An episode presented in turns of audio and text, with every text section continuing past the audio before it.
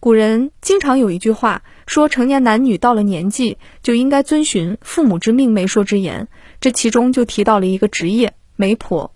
大家印象当中的媒婆，大概都还是来源于各种古装剧中的形象。不过这毕竟还是太过片面了。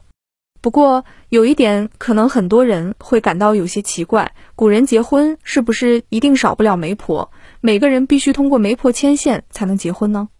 俗话说：“天上无云不下雨，地上无媒不成亲。”古时候人们结婚讲究明媒正娶，既要父母之命，也要媒妁之言。媒人若没有在其中牵线搭桥，就与理不合。哪怕双方已经情投意合，也要通过媒人跑腿说亲、提亲、定亲，最后结婚。《诗经》里面有“匪我千妻，子无良媒”，意思是说，并不是女子一再拖延婚期，而是男子没有好的媒人，因此不能成婚。还有“伐柯如何，匪斧不克；娶妻如何，匪媒不得”，说的是没有斧头就不能伐树，没有媒人就不能娶妻。媒人的作用为什么这么重要？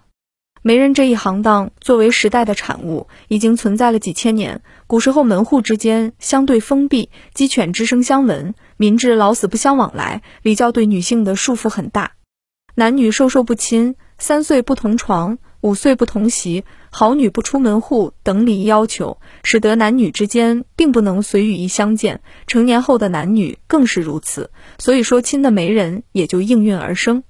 媒人的出现，其实最早源于原始的生殖崇拜。《周礼·吕氏春秋·诸书》中记载着上古时候人们祭祀高媒的情形。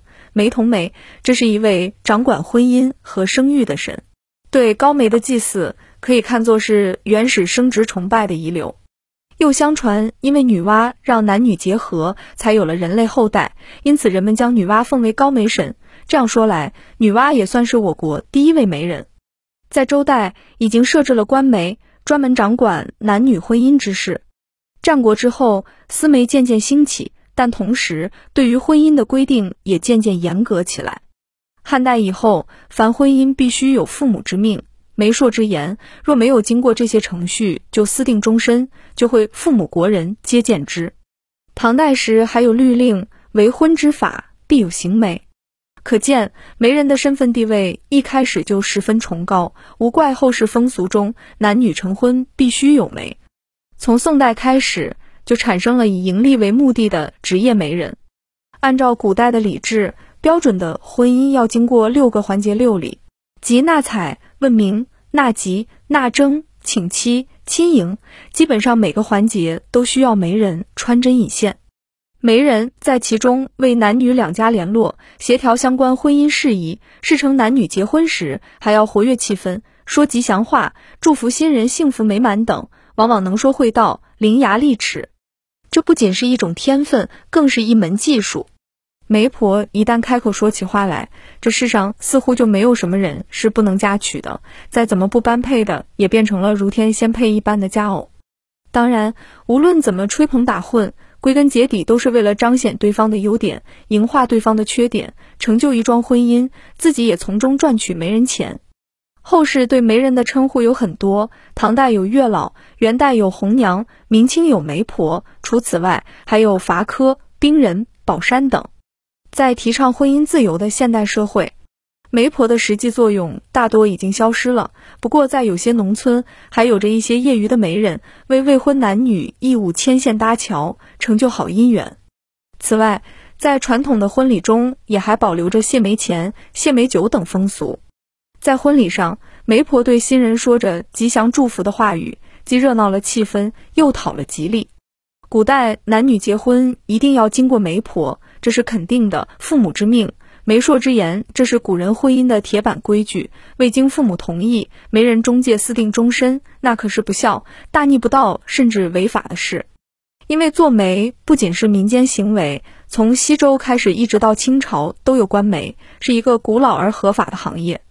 据《周礼·地官媒事》记载，媒事长万民之判，凡男女自成名以上，皆书年月日名焉，令男三十而娶，女二十而嫁。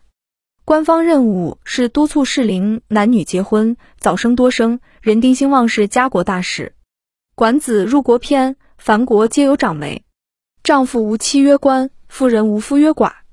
取官寡而和合之，与田宅而家事之，此之谓何独？可见春秋时的官媒还要关心官夫寡妇，重组家庭，整合财产。自秦至清，官媒的权力仍然很大。熟悉的媒婆形象为民间私媒，促和约婚姻约也要到官媒处登记受监督才合法有效。可见结婚从来都不是私事，两厢情愿私定终身，在古代是非法而且丢脸的事。男女授受不亲，即便熟识的亲戚，也需三媒六证才合规矩。比方说林妹妹和宝哥哥一块长大，家长也同意，可若成亲，媒人礼节样样少不得的。须有三媒，男女各方聘请的媒人，以及给双方牵线搭桥的中间媒人，且六聘、内采、问名、纳吉、纳指、请期、亲迎这六道程序，为是慎重诚意，还得六正。在天地桌上摆放一个斗、一把尺、一杆秤、一把剪子、一面镜子、一个算盘，一点马虎不得。只要定了亲，哪怕没过门，那也是有效合约，具有法律约束力的。许多古代戏曲中，嫌贫爱富的老丈人想悔婚，嫌弃家道中落的未来女婿也不是那么容易的。正因此，诸多繁文缛节，多少春闺儿女苦盼佳期，生出多少闲愁忧恨来。有道是：“梅儿浅淡思张敞，春色飘零忆软郎。”王师傅的《西厢记》中，因聪明伶俐的小红娘牵线搭桥，张生和崔莺莺喜结连理。红娘也因之成了媒人的代名词。做媒回报丰厚，媒人多合成一对，谢媒礼也必不可少。贪财的乱点鸳鸯谱，害群之马，比如拉皮条的王婆，让西门庆和潘金莲勾搭成奸，害人害己，不得善终。故民间有宁拆十座庙，不拆一桩婚之说。千年修的共枕眠，那也是缘分呐。